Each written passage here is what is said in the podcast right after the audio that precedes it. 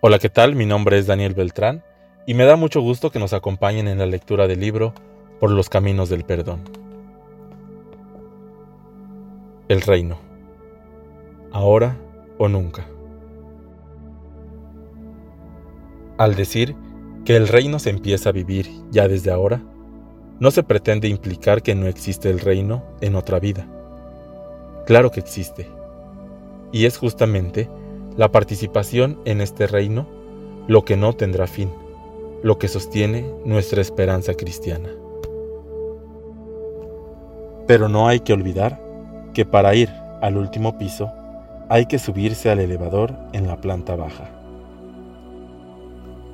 O como alguien dijo, que esta vida es en realidad una especie de gimnasio en donde nos entrenamos en el amor, en la tolerancia, en el perdón, en fin, en todos aquellos valores que estamos llamados a vivir en plenitud en la otra vida. Y que más nos vale aprovechar ahora el entrenamiento. Porque si no estamos en forma, cuando nos llegue el momento, será demasiado tarde. Como ilustración a este último punto, te invito a que te imagines la siguiente escena. Te mueres y llegas a una planicie en la que no hay nada más que una banquita techada, en la que se te invita a esperar el camión que te conducirá a la vida eterna. Sí, ya sé que hubieras esperado otro vehículo más angélico, pero esto es parte de la fantasía, así que sigue escuchando. Aguardas un largo rato y en eso distingues un puntito en la distancia que va acercándose y acercándose hasta que ves claramente que se trata de tu camión. Cuando llega cerca de ti, le haces la parada. Se detiene, se abre la puerta, subes y miras hacia adentro. Está llenísimo solo hay un lugar disponible. Pero entonces te das cuenta de que es precisamente al lado de la persona por la que sientes mayor rencor o desprecio.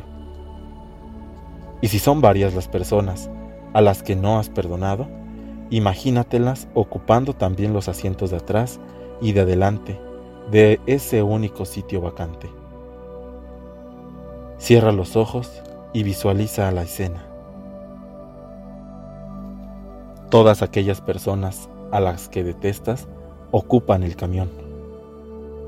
Puede tratarse de personas conocidas, familiares, colegas, vecinos o desconocidas, personas a las que desprecias o discriminas por su raza, religión, educación, situación económica. ¿Qué harías?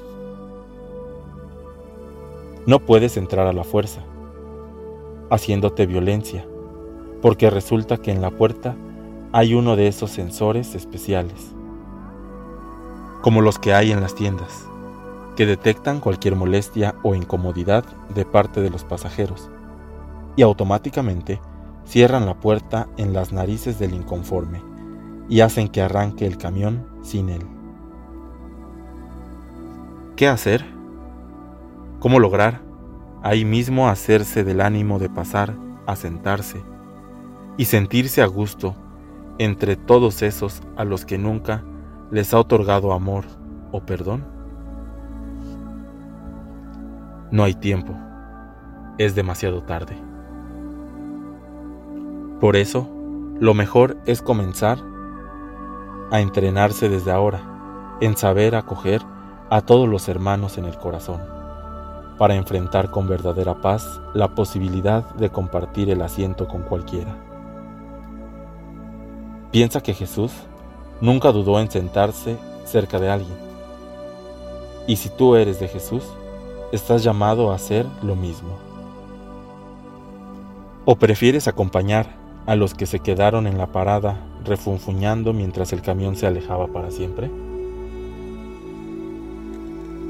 El riesgo de vivir en el desamor es demasiado grande. Si ustedes perdonan a los hombres sus ofensas, se las perdonará también a ustedes su Padre Celestial. Pero si no perdonan a los hombres, tampoco su Padre perdonará sus ofensas.